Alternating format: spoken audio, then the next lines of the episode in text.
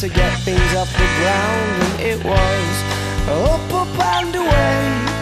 Oh, but it's really hard to remember that on a day like today when you're all argumentative and you've got the face on. Hola, hola, hola, ¿qué tal? Bienvenidos, bienvenidas a un nuevo programa del Sprint. Hoy día 17 de mayo de 2021 arranca una semana especial aquí en Sport Direct Radio, en la emisora del deporte, en el 89.1 de la FM, aquí en Sport Direct Radio. Venga.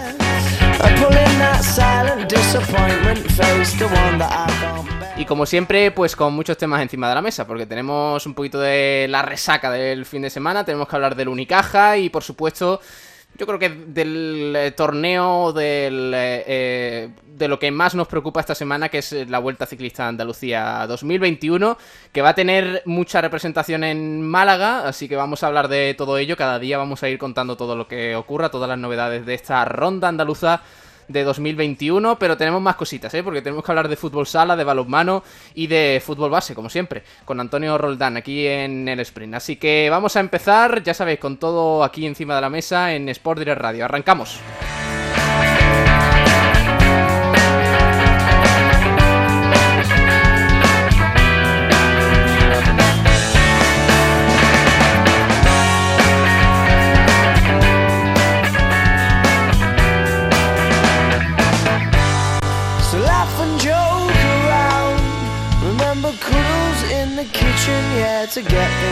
The ground, and it was up, up and away.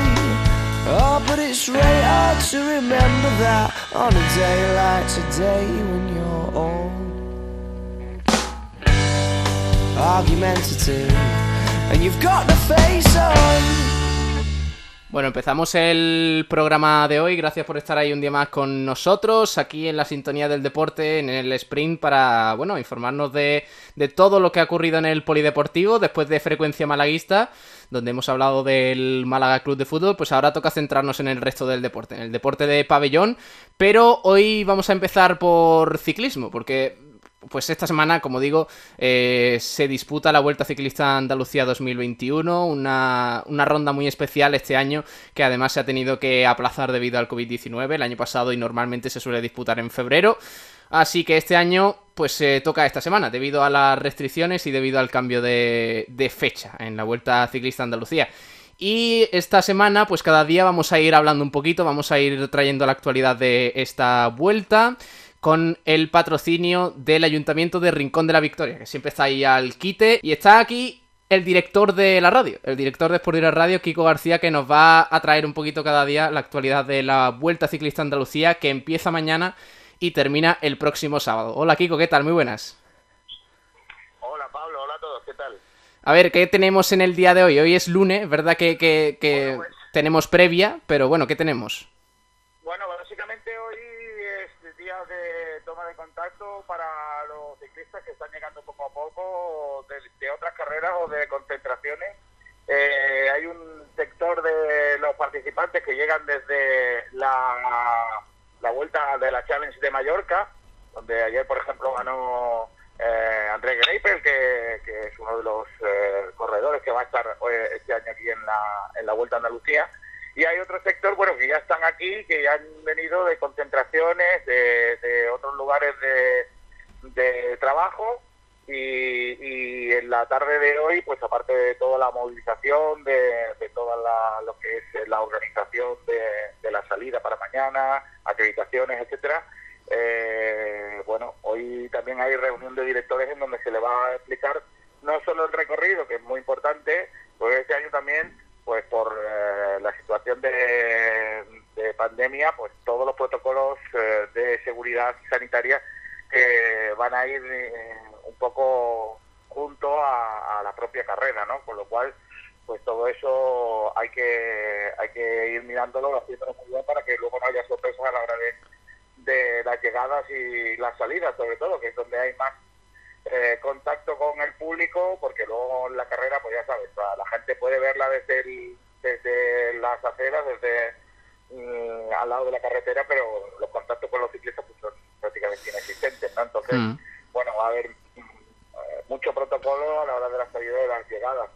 Por ejemplo, hasta el día de, la carrera no se van a dar horarios de paso para que no haya aglomeraciones y, horarios de llegada, etcétera, etcétera. Entonces, todo para, para evitar que haya mucha aglomeración de, en la salida y en las llegadas de, público. Se, se quiere que, el público esté pues un poco en casa y que vea el ciclismo un poco por la tele este año tan especial eh, por, motivos sanitarios. ¿Qué etapas tenemos aquí en Málaga? Porque mm, el año pues, pasado recuerdo... Este año sí. cosa. Eh, ¿Has dicho tú el Rincón de la Victoria? Pues no, eh, este año no hay etapa rinconera, pero sí va a estar Rincón de la Victoria presente con esto este patrocinio. Y mm, bueno, la única etapa que tiene protagonismo malagueño es la primera, la de mañana martes, con salida en Calamijas. Y que bueno va a recorrer la parte malagueña más pegada a la Sierra de las Nieves, la zona de, la conexión con Cádiz, porque se termina en, Zara de la Sierra, en tierra gaditana.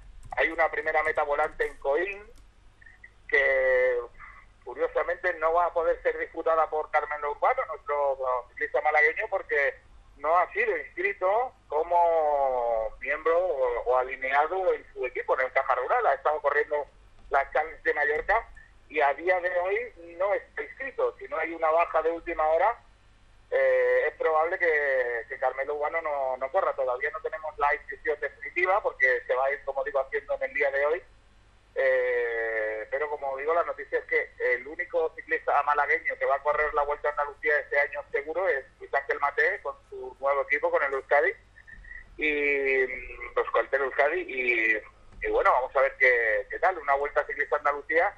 Pablo, que ya te cuento que al tener que cambiar eh, la fecha, no solo cambia la fecha, sino también el recorrido, porque esta etapa, eh, la que termina en, en de la Sierra, iba a ser la última y ha pasado a ser la primera.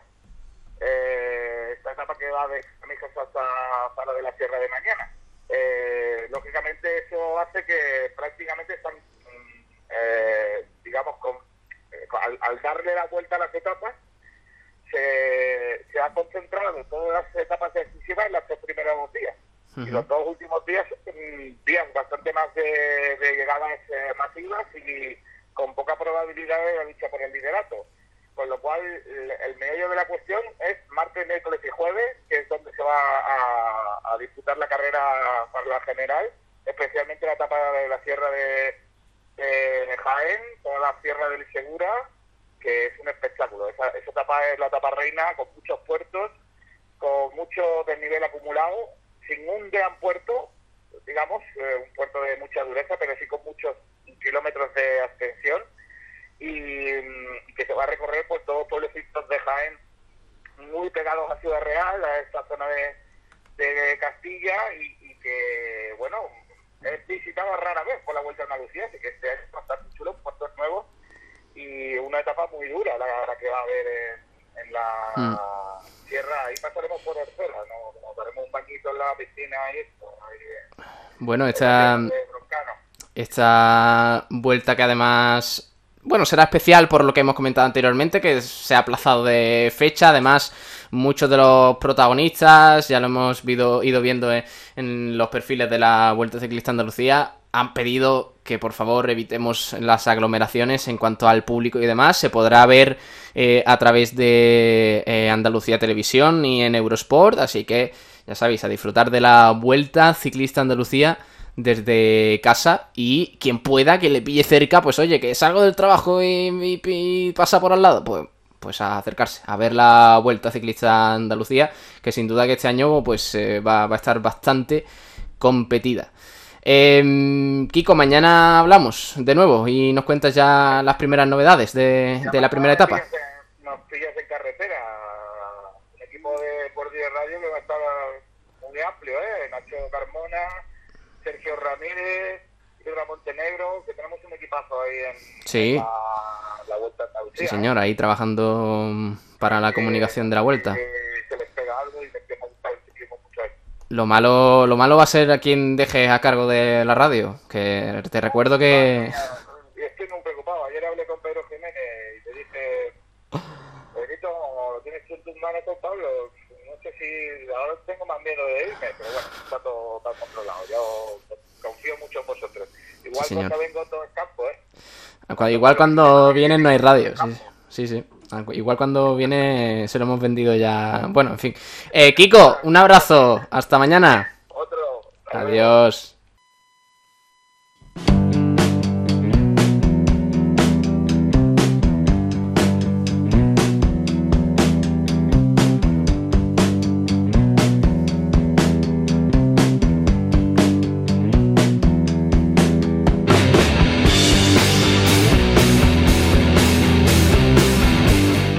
Bueno, y después de este repaso a la Vuelta Ciclista Andalucía, que ya sabéis que este, esta semana vamos a estar muy atentos a, a la ronda andaluza de ciclismo, al mejor, eh, al mejor torneo sin duda de todo el año en cuanto al ciclismo andaluz se refiere. Así que vamos a estar muy atentos, como siempre, con el apoyo del Ayuntamiento de Rincón de la Victoria, que siempre está ahí para, digamos, fortalecer el sistema deportivo de, la localidad y también para promocionar un poquito el de toda la provincia. Seguimos aquí en el, eh, en el sprint con más cositas. Vamos a hablar de baloncesto porque sorprendentemente tenemos que hablar de una victoria del Unicaja, sorprendentemente no por el hecho de ganar, sino por dónde se produjo.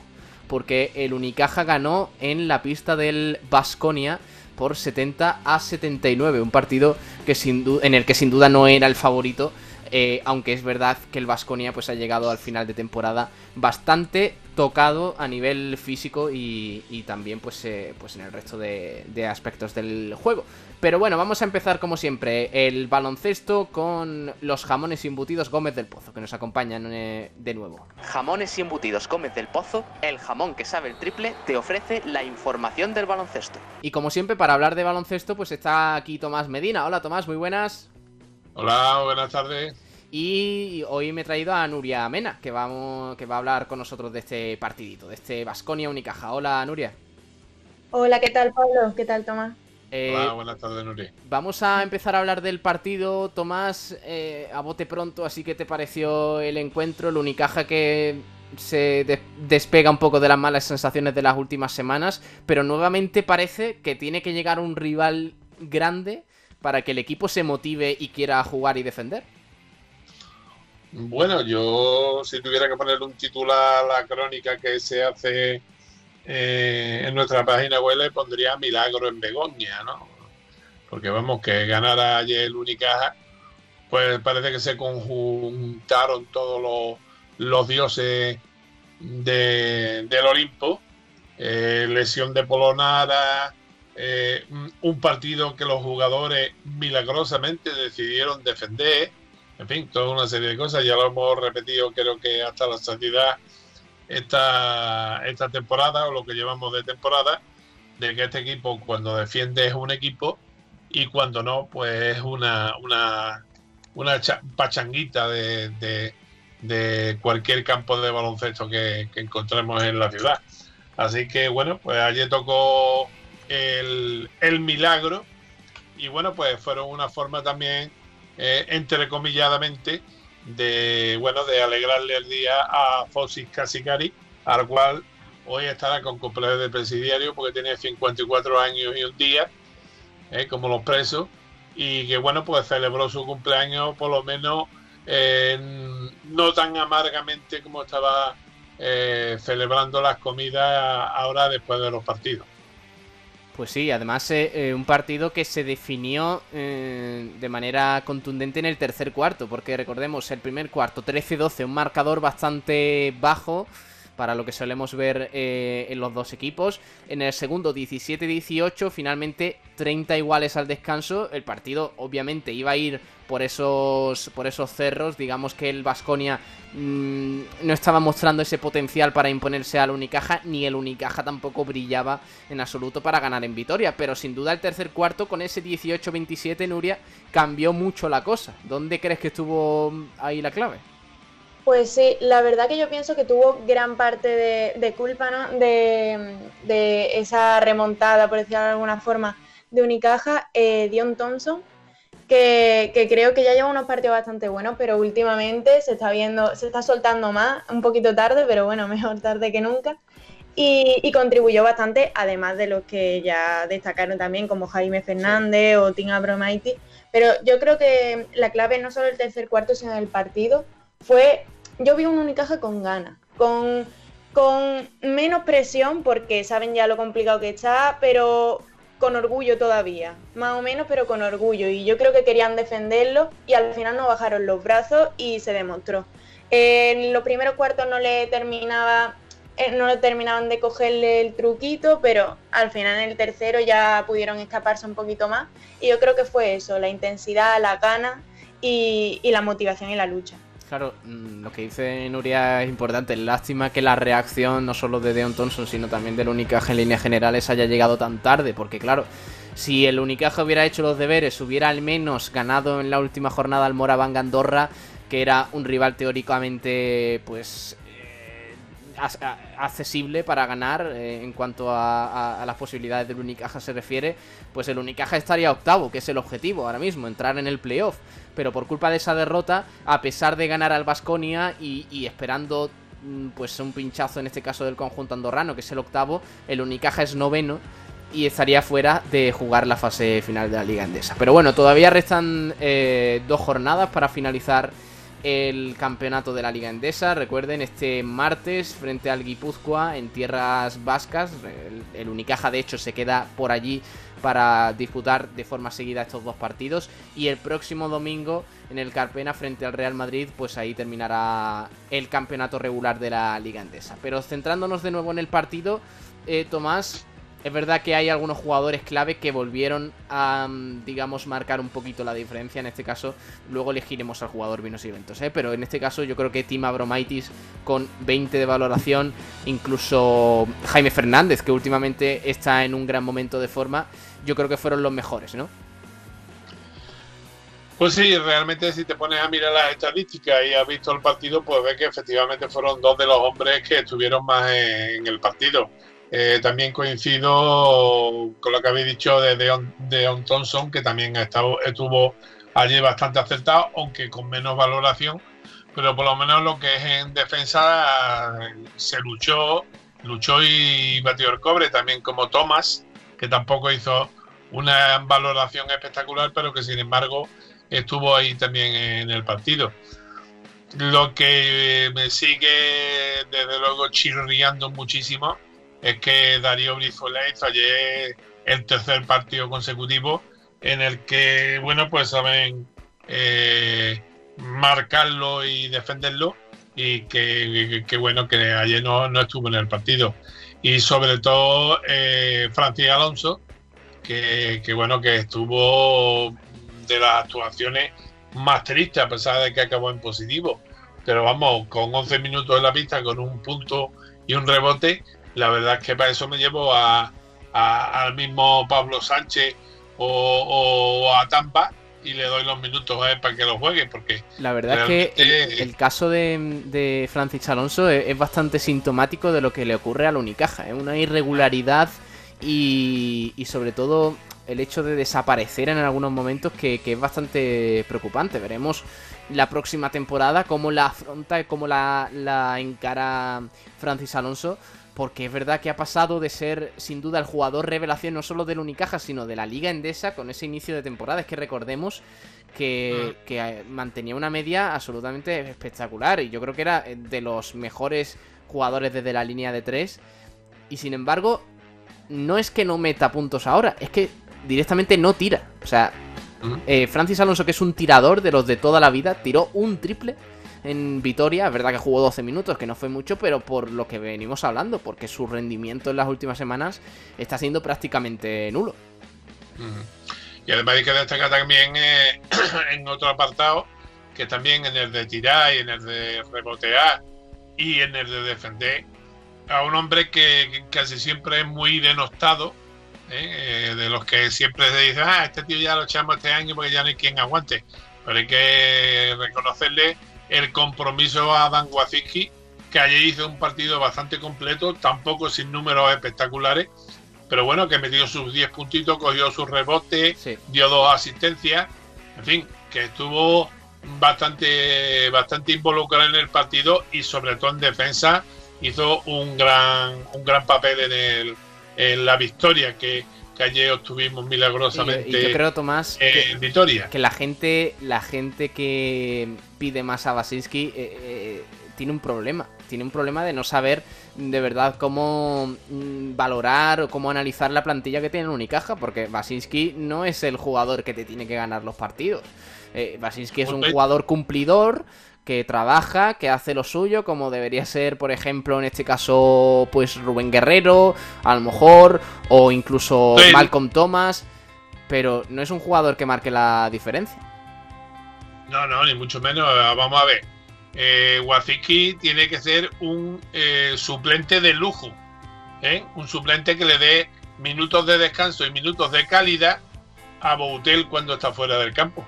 Y sin embargo, la verdad, viendo lo que cobra uno y lo que cobra otro, pues Boutel está haciendo una temporada pésima para lo que esperábamos de él, porque venía con una vitola de Bilbao que ahora mismo junto a la acusa, bueno, la acusa de veces ya está descendido, mm. pero Bilbao está a pique de un repique. Entonces, eh, bueno, lo que es interesante que venía de un equipo de ser la estrella, de meterlos todos, en fin, eh, ese un hombre como Tinga Bromaiti y como Thompson y Fernández y Brizuela incluso, los que llevaran el, equipo, los motores del equipo. Y sin embargo, eh, Boutel lleva una, una temporada, bueno, pues para coger y enmarcarla, pero enmarcarla en los palos, no en lo bueno.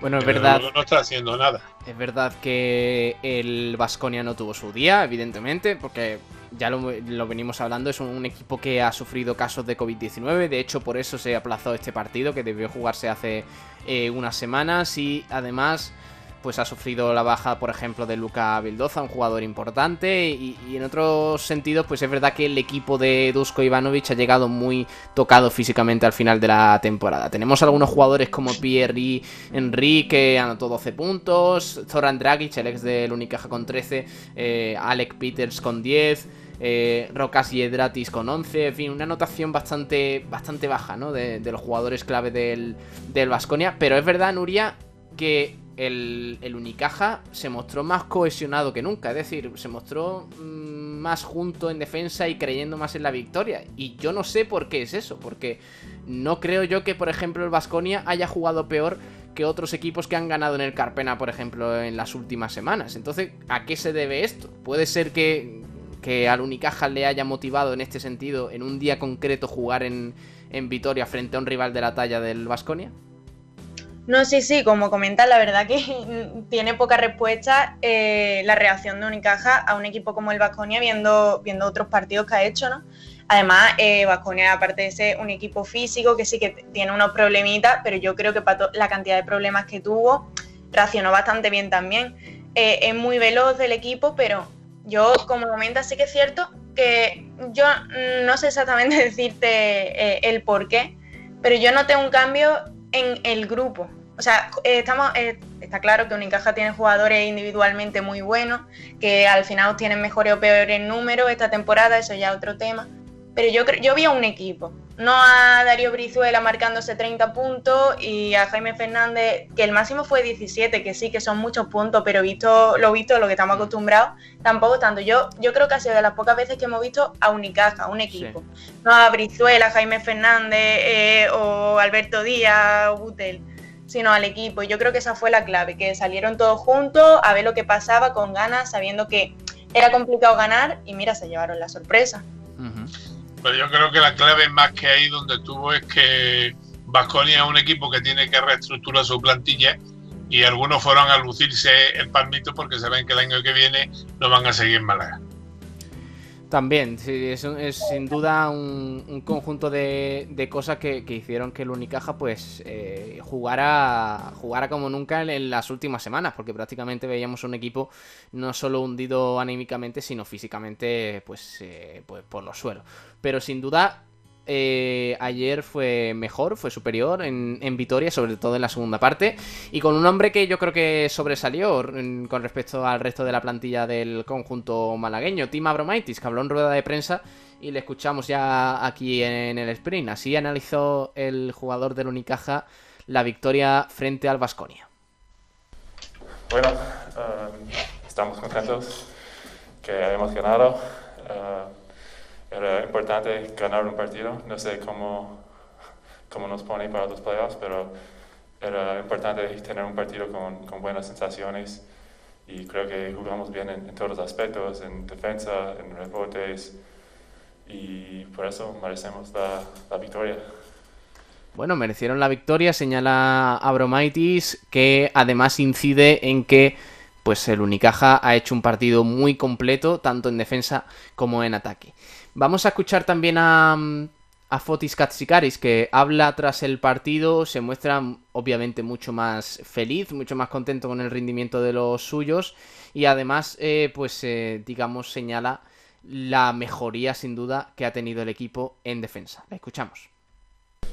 seguro muy muy contento por la victoria, no, hay ninguna duda. Ah, y sobre todo como hemos jugado de principio al fin somos un equipo que tenemos muchos altibajos en los últimos partidos, digamos, incluso toda la temporada, eh, momentos buenos, unas rachas malas y ahí mm, cuando tenemos las, rachas malas o momentos malos durante un partido, eh, en muchas eh, ocasiones nos ha perjudicado, nos ha perjudicado de recuperar, de ser más sólidos y, hoy la verdad que era un partido que hemos jugado con mucha consistencia, eh, mucha concentración, buena concentración, eh, eh, con mucha paciencia también ah, para controlar el juego de, de, del, de, System Vasconia y, y, bueno, hemos ejecutado bien también, con buen equilibrio y en general yo creo que el equipo necesitaba una victoria después de esos últimos resultados que eran malos y te crean así muchas malas sensaciones. ¿no? Eh, entonces, nada, felicitar a los jugadores por, por el esfuerzo y por la victoria y, y bueno, eh, otra vez tiene mucho mérito el equipo entre unas circunstancias psicológicas, eh, digamos, malas para sacar pecho y ganar aquí hoy. Bueno, destacando esas circunstancias psicológicas malas que dice Katsikaris, pues el Unicaja ha conseguido una victoria muy importante. Eh, digamos que le aupa a esa novena posición intentando alcanzar el octavo puesto, que es el objetivo. Recuerden eh, que los ocho primeros de la clasificación eh, van al playoff y el Unicaja ahora mismo estaría fuera. Quedan dos jornadas frente a Guipúzcoa y frente al Real Madrid. Sin duda una tarea bastante complicada, pero habrá que esperar que el Moraván Andorra pinche y, bueno, y que, mm, y que el Unicaja pues haga los deberes. Tomás, ¿cómo lo ves tú? Ay, espérate, que te tengo que subir la, la regleta. A mañana, porque ya esto es, no tiene solución de discontinuidad, ¿no? El partido que juegan mañana, eh, precisamente, pues tienen que ganarlo. Entre otras cosas, porque juegan con el eh, GBC, el equipo a Vázquez, que está descendido ya matemáticamente, es, equipo de Oro para la próxima temporada. Y si encima somos incapaces de ganarle a un equipo descendido, entonces apague y vámonos porque todo lo que vimos ayer ha sido simple y llanamente un espejismo. Y en cuanto al Real Madrid, pues yo creo que Real Madrid va a venir aquí un poquito ya con los papeles resueltos de que va a ser el campeón. Eh, de hecho, eh, en la clasificación de, la Liga CB es el primero y le lleva dos victorias al Barça, con lo cual cuando llegue aquí a Málaga, pues bueno, va a venir a jugar un partido relajado y desde luego yo creo que el Real Madrid, visto lo visto, eh, puede interesarle que el Unicaja sea octavo puesto que le va a dar menos guerra que el Moraván Torre, seguro. No sé yo, ¿eh? No sé, no sé yo cómo lo verá ahí Pablo Lasso, pero, pero bueno, eh, es que claro, en esta situación en la que no dependes ya de ti mismo, pues hay que mirar un poquito al rival. En este caso, el Moraván Andorra, que es el octavo, pues eh, visita al Juventud de Badalona, un partido sin duda complicado este jueves a las seis y media de la tarde en tierras eh, catalanas.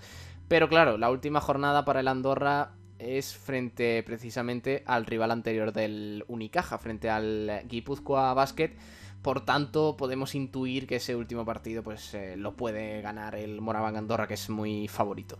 Pero bueno, veremos qué es lo que sucede. Sin duda, en los próximos días pues vamos a tener muchas novedades respecto a este final de la Liga Endesa. Mañana, recuerden, partido del Unicaja en Guipúzcoa frente al eh, Guipúzcoa Basket a partir de las 9 y cuarto. Mañana aquí lo viviremos aquí en, en directo en Sport Direct Radio. Así que muy atentos todos. Mañana hablaremos también de la agenda, Tomás y haremos un repasito a, ese partido, un poquito de previa. Ah, bueno, y me olvidaba que tenemos que hablar del... Tenemos que elegir al jugador Vinos y Eventos. del, del, Unicaja, que si no, pues eh, me echan aquí la, la regañeta. Así que vamos a mm, elegir al jugador Vinos y Eventos del Unicaja, como siempre, pues con, con, los amigos de Vinos y Eventos, que son muy, muy majos. Mira, escucha. Vinos y Eventos te ofrece el premio jugador Vinos y Eventos del Unicaja de baloncesto. A ver, Nuria, ¿con quién te quedas tú en este caso? ¿Quién fue el mejor para ti de la Unicaja? A ver, para mí Unicaja la verdad que tuvo dos o tres jugadores que sobresalieron bastante, pero para mí el más clave eh, sin duda fue Abromaiti, ya no solo por el momento en el del partido en el que mm, sobresalió más, sino porque fue muy completo, o sea, eh, ya no solo en, en puntos o rebote en estadísticas en general, sino en sensaciones, o sea, te quedabas más tranquilo, lo veías, veías buen juego, y así que va para él, hmm. pero sin duda.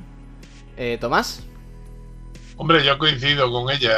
El equipo, el mejor jugador ayer sobre el campo fue el Team Abromaiti. El Team Abromaiti que fichamos y que esperamos haber visto esta temporada y que la mitad de la misma o más se la ha tirado perdido sin hacer nada, yendo a la playa y a tomar sol aquí en Málaga, en vez de jugar baloncesto, que es para lo que se le ha pagado.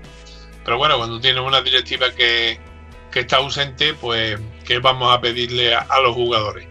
De todas maneras, ya te digo, mi jugador vino y evento, por supuesto, es Abromighty, que ayer fue el mejor de partido. Espero que no me haya, no me sorprendas ahora cuando me digas quién ha sido el elegido.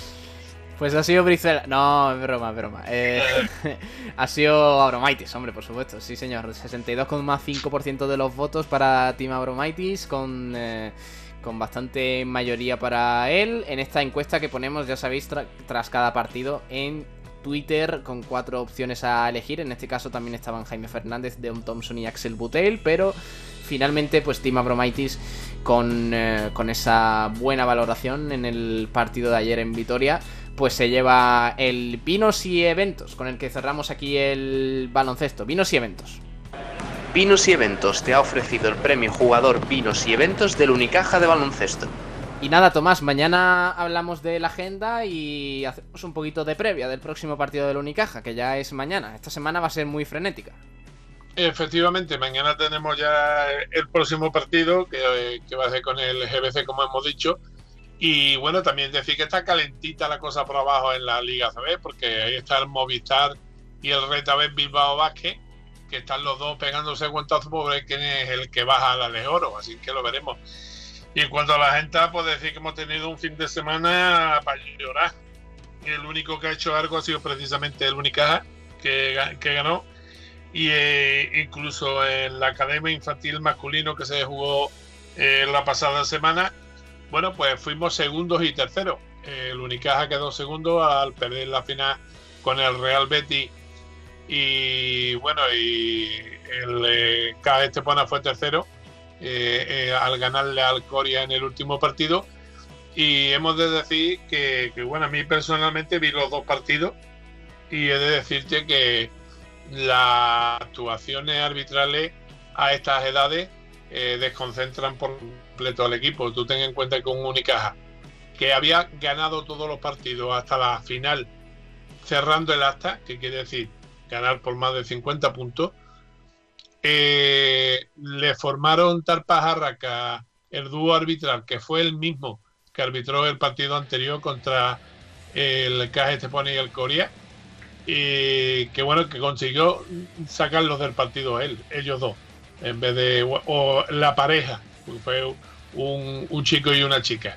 Y de verdad, francamente malo. Y si ya vamos a empezar a mediatizar los campeonatos de formación, también eh, en favor de, de unos y de otros, la verdad es que vamos a salir perdiendo, va a salir perdiendo el baloncesto, que, que es lo más importante.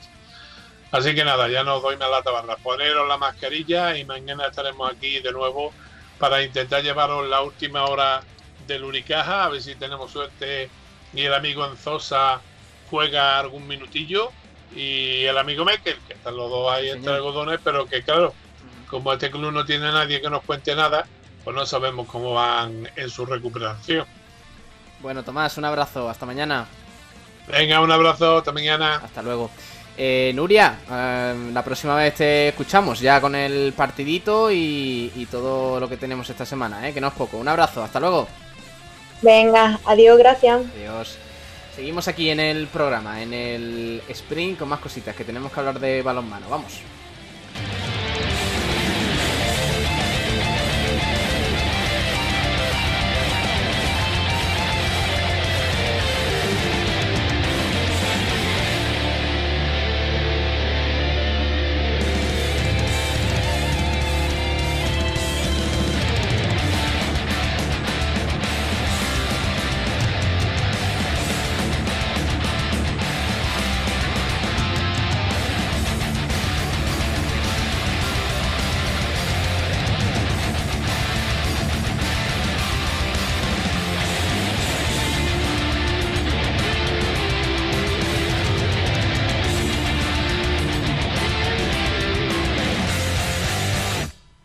Jamones y embutidos Gómez del Pozo, el jamón que sabe el triple, te ha ofrecido la información del baloncesto. Los jamones embutidos Gómez del Pozo están listos para ti.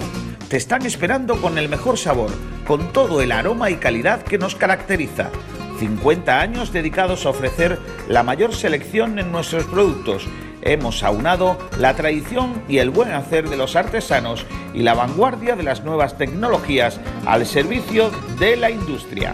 Jamones, embutidos, quesos y aceites premium de oliva virgen extra. Entra en gómezdelpozo.es y conoce nuestros productos y ofertas. Gómez del Pozo, mete la pata de jamón, pero que sea Gómez del Pozo.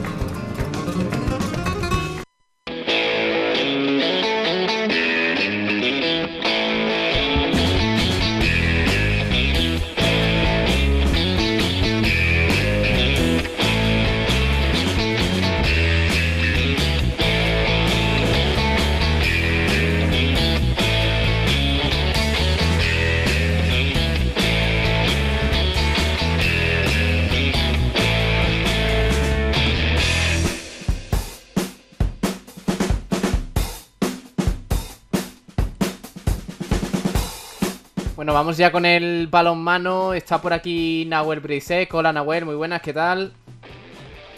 Hola Pablo, ¿qué tal? Buenas tardes. Hay que hablar, sin duda, yo creo que de la noticia de- del fin de semana, que es el ascenso del Iberoquinoa Antequera a la Liga Sobal, la máxima categoría del balonmano nacional español. Enhorabuena al Iberoquinoa Antequera que nuevamente pues eh, consiguió una victoria que le, que le permite conseguir el ansiado objetivo de toda la temporada, con el que llevábamos hablando demasiado tiempo y finalmente pues el equipo de Lorenzo Ruiz lo ha conseguido. Nahuel. Efectivamente, una fecha más para la historia, para la historia del balonmano malagueño, para la historia del balonmano en Antequera, ya que han pasado ya más de 15 años desde que el, desde que el Antequera no estaba en, en la primera categoría del balonmano español. Desde entonces han pasado descensos, han pasado ascensos a División de Oro Plata, han pasado temporadas difíciles, han pasado pandemias mundiales, pero sí, tras un montón de tiempo, el pueblo antequerano puede volver a gritar y puede volver a decir que está entre los mejores de- del balonmano español, tras una temporada en la que recordemos que el año pasado estuvieron a, a un punto para, para el ascenso, para conseguir ser de los mejores equipos del balonmano en España, pero finalmente tuvo que aguantar, tuvo que, guardar el proyecto y este año sabíamos que iba a explotar y así, y así lo fue el otro día, el pasado domingo en el Fernando Argüelles.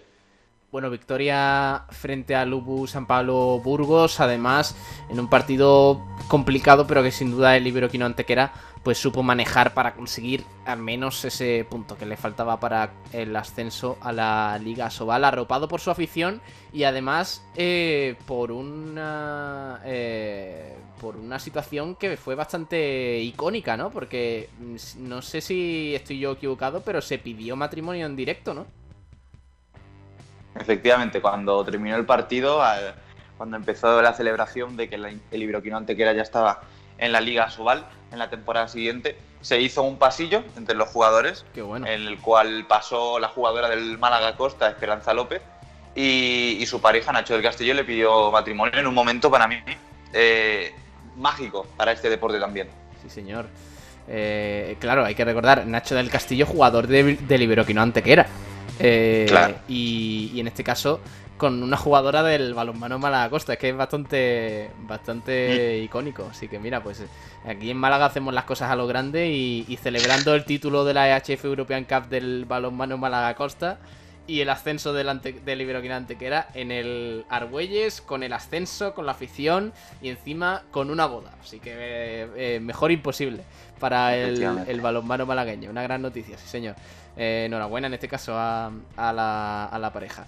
Eh, pero bueno, al margen de todo eso, felicidad en el Iberoquino Antequera, un ascenso muy merecido. La verdad es que la regularidad de todo el equipo durante la temporada ha sido encomiable, además sin ser, eh, esto hay que recordarlo porque es muy importante, sin ser de los equipos con más presupuesto de la categoría, pero sin duda que mm, pues ha jugado como, como el mejor prácticamente.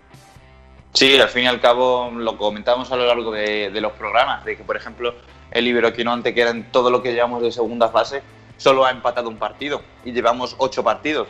Así que eso es eh, digno de mención. Han ganado también a rivales dificilísimos como era el, el Novas en casa y, como visitante al Torrelavega en el primer partido de la competición le pudieron sacar los dos puntos tras eh, ir todo el partido de atrás y ya te digo, son contados los partidos en el que el Iberoquino Antequera no dio la talla, en el que no dio eh, el nivel que estaba que la afición esperaba de él, pero aún así el más regular fue junto al Torre la Vega, el Iberoquino Antequera, y lo ha demostrado en esta segunda fase.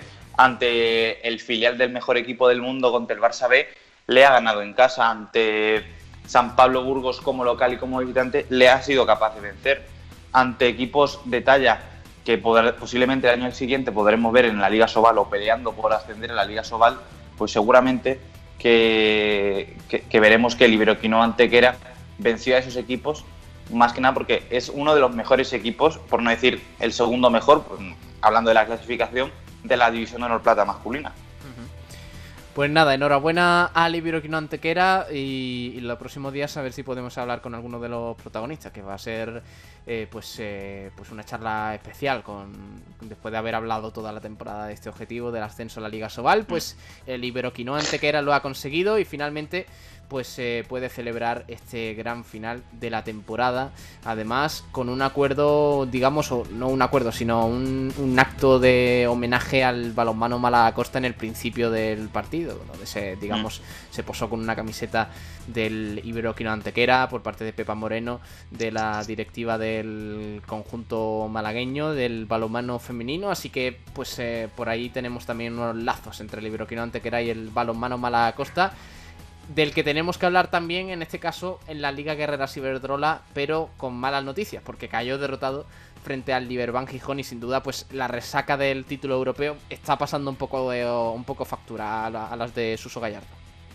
Sí, efectivamente, al fin y al cabo, recordemos que desde que el Málaga Costa no venció el, trofeo continental, eh, solo ha, sabido perder, es decir, que ha cosechado dos derrotas consecutivas en lo que ya te digo, una Liga Guerrera Ciberdrola que ya está definida. Al fin y al cabo, el objetivo del Málaga Costa era clasificarse entre los cuatro primeros para poder eh, acceder a, la competición continental en la temporada siguiente.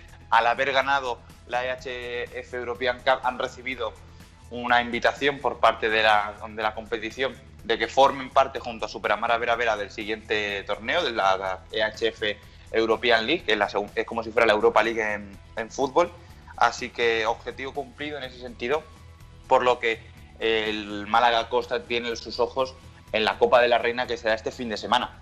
Así que eso, hablando un poco del partido de Gijón, quiero decirte que al principio es verdad que empezaron bastante bien con un parcial 2-5, 2-4 perdón, y 3-7 en los primeros 10 minutos de partido, pero después eh, la segunda parte, como estamos acostumbrados, como dijimos también el partido pasado, eh, la fatiga influyó mucho, llevan una semana, unas semanas que no paran de, hacer viajes, de hacer eh, partidos, de hacer minutos, de hacer esfuerzos increíbles, así que lo más normal del mundo es que al final ese esfuerzo mm, pese de cara a los siguientes partidos y finalmente en el 24-23 final se vio un Liverpool Gijón que a pesar de tener todas las bajas que tienen eh, fue superior en cuanto a, cansancio y a, y a fatigue. Y ya para terminar, hablamos del Trops Málaga, que en este caso ya tenía sellada la permanencia en la división de honor plata masculina pero cayó derrotado en este último partido del equipo de Quino Soler.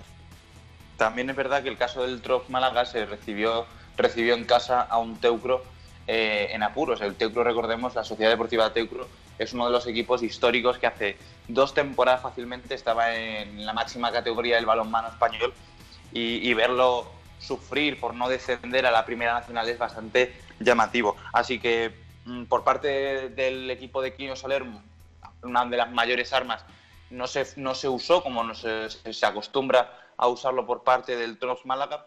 El caso de la defensa, que siempre acostumbramos a ver resultados cerrados, a ver resultados con muy pocos goles eh, en el contra del Trops Málaga, pues en esta ocasión fue un poco, un poco lo opuesto. Perdió en casa 26 a 28 ante lo que he dicho, ante un Teucro que, que necesitaba vencer en ese partido. Empezó el parcial al fin y al cabo con 1-2, con muy pocos goles, pero finalmente según se pasaba el tiempo y pasaban los minutos y según se llegaba al final del partido el Tecro era superior y pudo y pudo hacerse con los dos puntos que le vienen bastante bien al, equipo gallego para pelear por no decaer en la primera nacional. Vale, Nahuel, pues vamos a pasar a la agenda del balonmano malagueño. Contado todo esto, destacando pues esa noticia del ascenso a, la Liga Sobal del Iberoquino Antequera. Pasamos a esa agenda, venga. Principalmente lo que te tengo que comentar es eh, los dos equipos malagueños, el Benalmadense y el Antequerano, que participaron en el, campeonato estatal juvenil. En el caso del Maravillas, que fue en el caso femenino, no pudo clasificar a la siguiente fase del torneo rector debido a que perdió todos sus partidos a excepción del empate cosechado ante el Caraval de balonmano. Esto fue en el grupo C de la fase de Rectoria. En, cambio, el, el equipo juvenil del Iberoquinoa Antequera pudo vencer cómodamente al balonmano pacense como local 38 a 15, al Incarlopsa Cuenca Juvenil 28 a 26 y justamente en la tarde de ayer, antes de que se concretase el ascenso a Sobal, perdió ante el balonmano Elda 31 eh, a 33, por lo cual se queda sin ese puesto entre los ocho mejores, entre las ocho mejores canteras de, balonmano en España. Así que esto es lo que te tengo que contar, eh, Pablo, de balonmano. Y destacando, como has dicho tú, el ascenso del libro Quino Antequera el año que viene en la Liga Sacira Sobal. Qué, qué, bien, qué buena noticia. Bueno, pues nos quedamos con esa noticia, sí señor. Gracias Nahuel, un abrazo, crack, hasta la próxima. Adiós Pablo, hasta la próxima. Gracias. Adiós, seguimos aquí en el programa, en el sprint, que tenemos más cositas que comentar. Venga.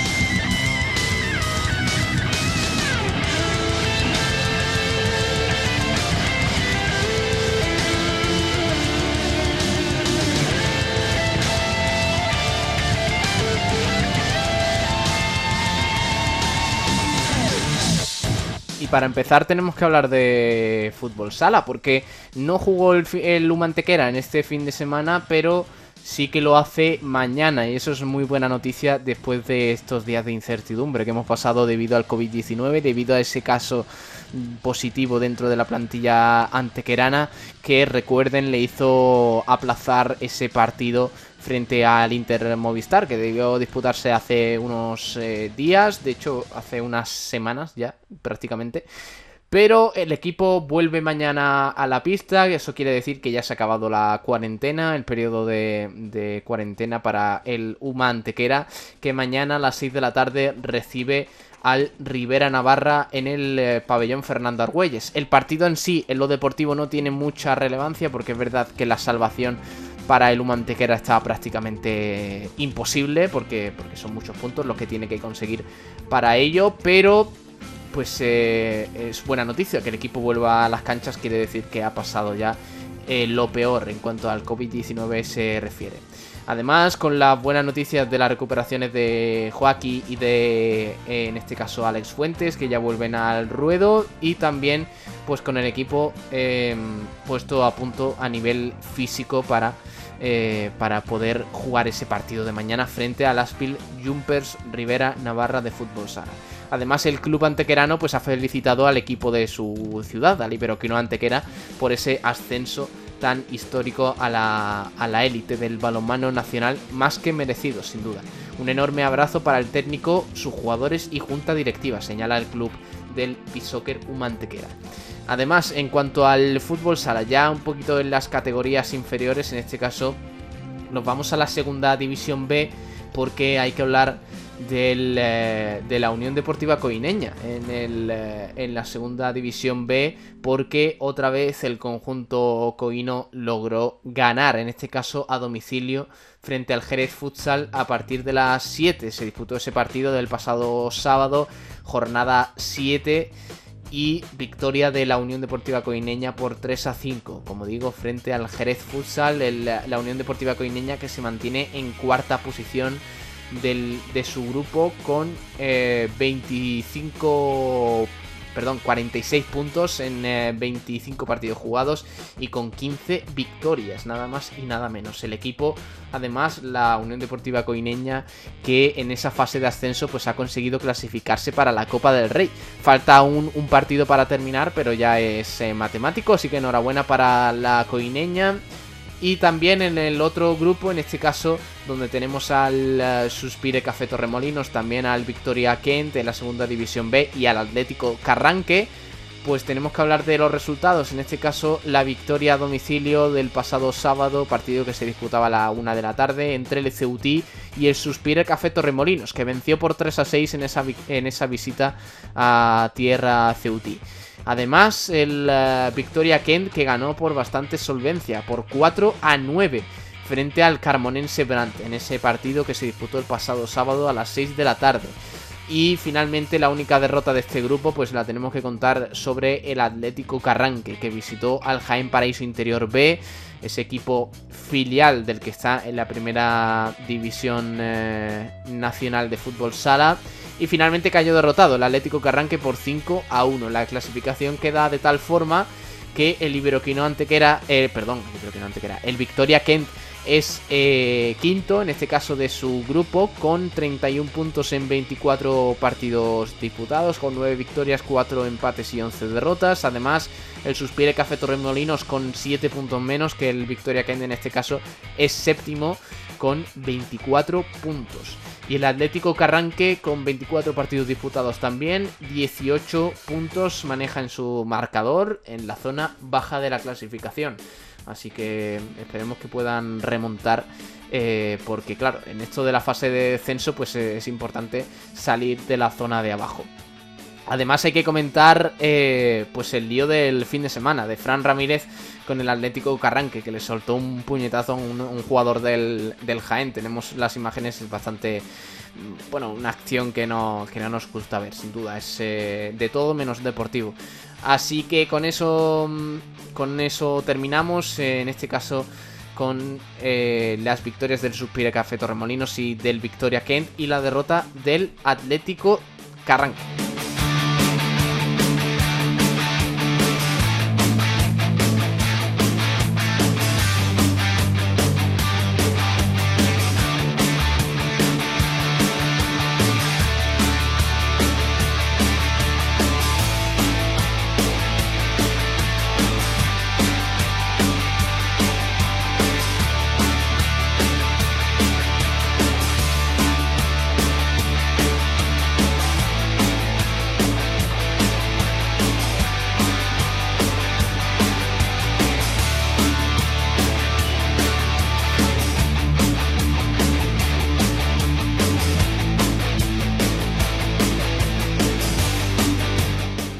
Vamos a pasar con el siguiente plato del día, con, eh, con, este menú que os traemos en el día de hoy en el sprint. Gracias por acompañarnos un día más aquí en la emisora del deporte, en Sport Direct Radio. Ahora tenemos que hablar de fútbol base, porque como siempre viene Antonio Roldán cargado de energía para contarnos toda la actualidad. En este caso del eh, deporte rey del fútbol base de las categorías inferiores de fútbol. Tenemos que hablar de la División de Honor Juvenil, grupo cuarto de la Liga Nacional Juvenil, en ese grupo decimotercero, y también en la segunda andaluza juvenil, antigua preferente juvenil, repasando un poco resultados y clasificaciones para ver un poco cómo está la cosa en este tramo final de la temporada. Como siempre con los talleres metálicos Diego Rodríguez patrocinando este pequeño espacio para la cantera de fútbol y con Antonio Roldán que ya nos acompaña por aquí en el sprint. Hola Antonio, ¿qué tal? Muy buenas. Hola querido compañero. Hoy lunes como siempre nos centramos en el fútbol base en la categoría juvenil. Vamos con ello, División de Honor Juvenil, fase por el por el título, jornada cuarta y por tanto penúltima. Los resultados fueron los siguientes: Baque Cultural 0, Cádiz 1. Ojo a este resultado, a esta derrota, porque fue en el minuto 93 el gol de la victoria gaditana. Tiro Pichón 3, Calavera 3. Partido vibrante, diputado en la barriada de Tiro Pichón, donde Tiro Pichón dio la cara y no dio nunca el partido por perdido y luchó hasta el final, se llevan, llevándose un punto ante el Calavera. Recordamos que es el, el equipo, podemos decir, filial del Betis o equipo vinculado a la cantera de Real Betis Balompié, en la que son jugadores de Real Betis Balompié, tanto de primero como de segundo año. San Feli es igual que el Calavera, pero San Feli vinculado a nuestra cantera del Málaga. Jugadores de primero y segundo año venció claramente en su, estadio esta temporada. Está jugando en el Romeral por un contundente 5-1 al Seneca de Córdoba. Granada 1, Sevilla 0, gol de Mario al minuto 56, importantísimo resultado para interés de Málaga para ser campeón de grupo en cuanto al Málaga, ¿qué pasa con el Málaga? En el partido de la jornada Málaga-Betis pues fue suspendido. Se tenía que haber celebrado nada más y nada menos que la Rosaleda pasado domingo a las 16 horas, pero fue suspendido por varios positivos en jugadores del Málaga Cure Fútbol, positivo del COVID-19, maldito COVID. Repaso, querido compañero, querido oyente, la clasificación. Málaga 61 dos puntos líder.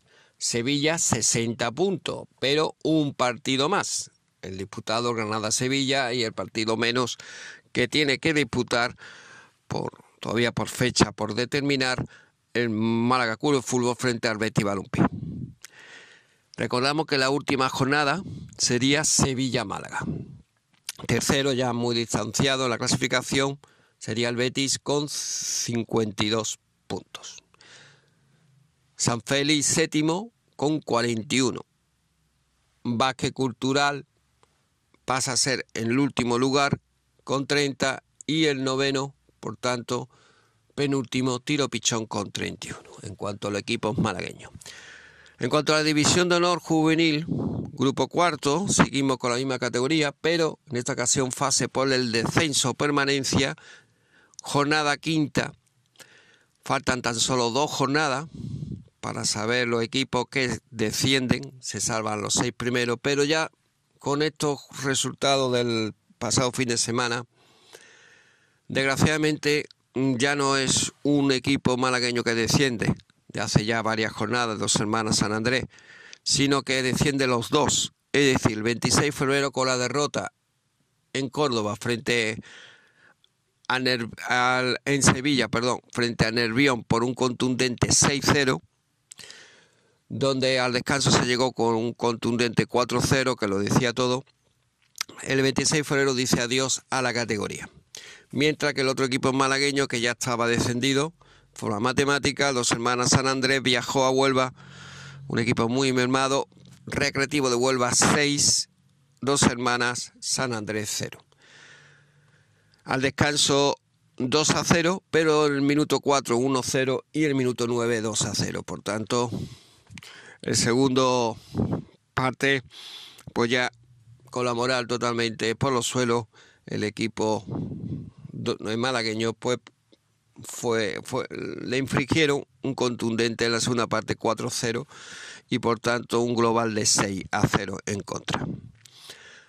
Por tanto, 26 de febrero y dos semanas, San Andrés, próxima temporada, si Dios quiere, pues hablaremos de ello para, sin duda, los objetivos de al ascenso, recuperar la categoría perdida la división de honor juvenil, por tanto disputará la próxima temporada 21-22 en Liga Nacional Juvenil Grupo 3, donde la fase por el ascenso de hace ya tres jornadas estaban claros que eran, habían dos equipos que ascendían a la división de honor y hablábamos del Ejido 2012 y Atlético Jaén. Había un tercero en discordia que era la Caña Atlético, pero hace cuatro jornadas por la derrota pues se, bueno, del equipo almeriense la Caña Atlético pues perdió todas las opciones del ascenso y solo se quedaron en ese eh, aspiración y ese eh, objetivo y ese bonus deportivo del ascenso, ese premio deportivo elegido 2012 y Atlético Jaén. Por tanto, desde aquí darle la enhorabuena a ambos equipos y solo queda en la última jornada, bonita jornada, para saber quién es el campeón de grupo. Y en cuanto al Málaga B, pues jugó precisamente con el Ejido 2012 en la Virreina. Málaga B 1, elegido 2012 1. Con este resultado, el elegido 2012 tiene 51 puntos, líder, y el Atlético Jaén también 51 puntos, ya que recortó distancia de dos puntos que tenía antes de disputarse esta jornada, ya que el Atlético Jaén venció nada más y nada menos que en Granada frente al filial Granada B por 2 a 3. Mientras que en Málaga B, el único equipo que juega en la fase de ascenso de Liga Nacional Juvenil Grupo 13 para ascender a la División de Honor, que no puede ascender porque su primer equipo está en la División de Honor Juvenil, es séptimo con 35 puntos.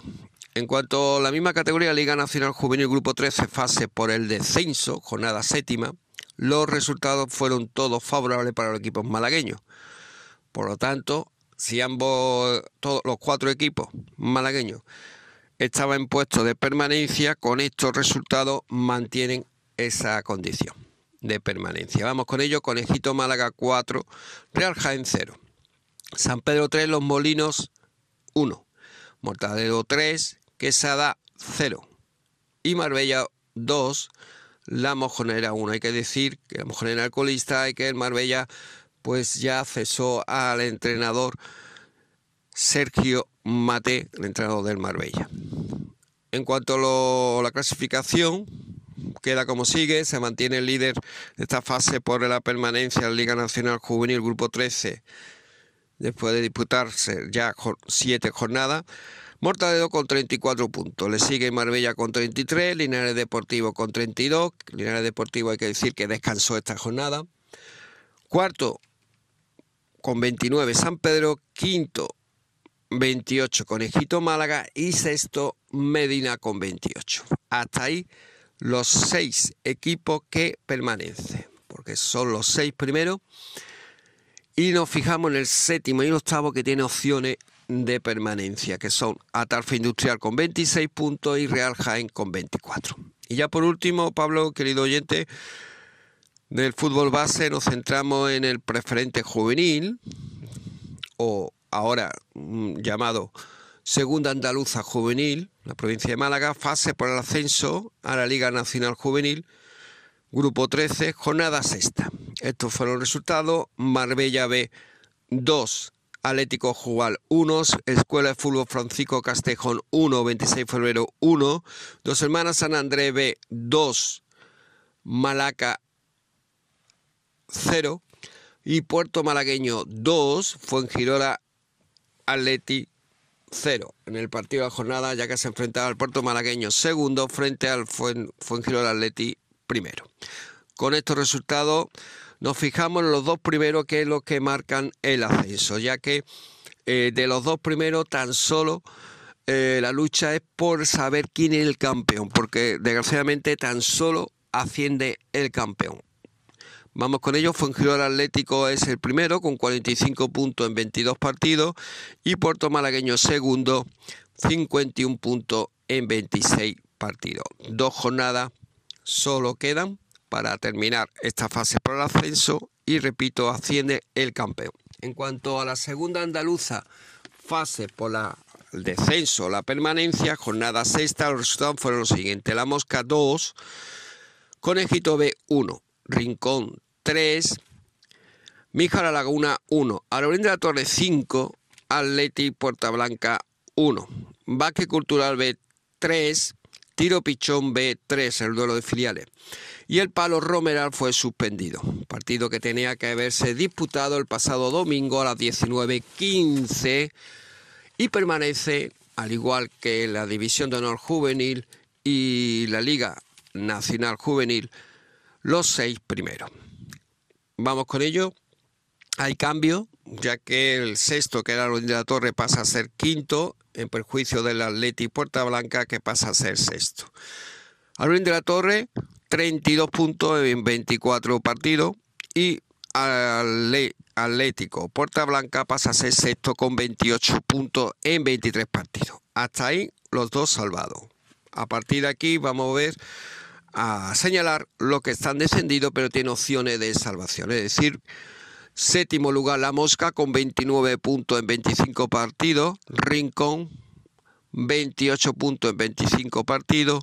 Y por último el equipo que también tiene opciones, Mija La Laguna, con 25 puntos en 23 partidos. En esta jornada descansaron Ronda y Estepona.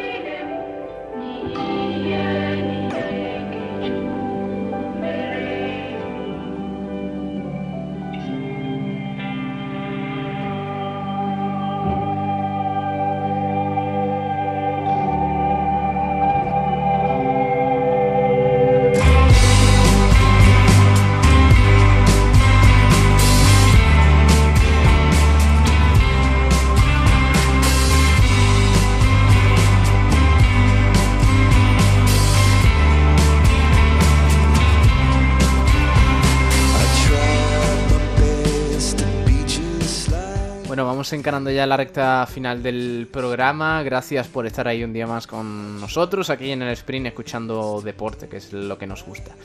Em, vamos a ir terminando ya el programa agradeciendo a Antonio Roldán y a los talleres metálicos Diego Rodríguez que nos han traído un día más aquí eh, toda la actualidad de la cantera del fútbol base hoy enfocado a la categoría juvenil. Gracias a todos y sean felices. Eh, por favor, que tengan mucho cuidado por ahí, que está la cosa regulera. Y a seguir, a seguir, que ya queda poco para, para volver un poquito a la normalidad aquí en, nuestro país. Ahora se quedan con Pedro Blanco, eh, con Sport Center Diario y con el resto de la actualidad deportiva aquí en la sintonía del deporte en Sporting Radio. Gracias por acompañarnos y luego viene por pelotas a la noche, ¿eh? Y bueno, y el Málaga, por supuesto, a las 7 de la tarde, que juega frente al, eh, al Oviedo. Así que a partir de las 6 estaremos en directo, no os no perdáis, ¿eh? Que se viene una tarde muy movidita y mañana volvemos a partir de las 12 de la mañana con frecuencia malaguista y con el resto de la programación habitual y aquí a las 2 de la tarde con el sprint de nuevo. Gracias, un abrazo de parte de Pablo Gilmora. Hasta luego, adiós.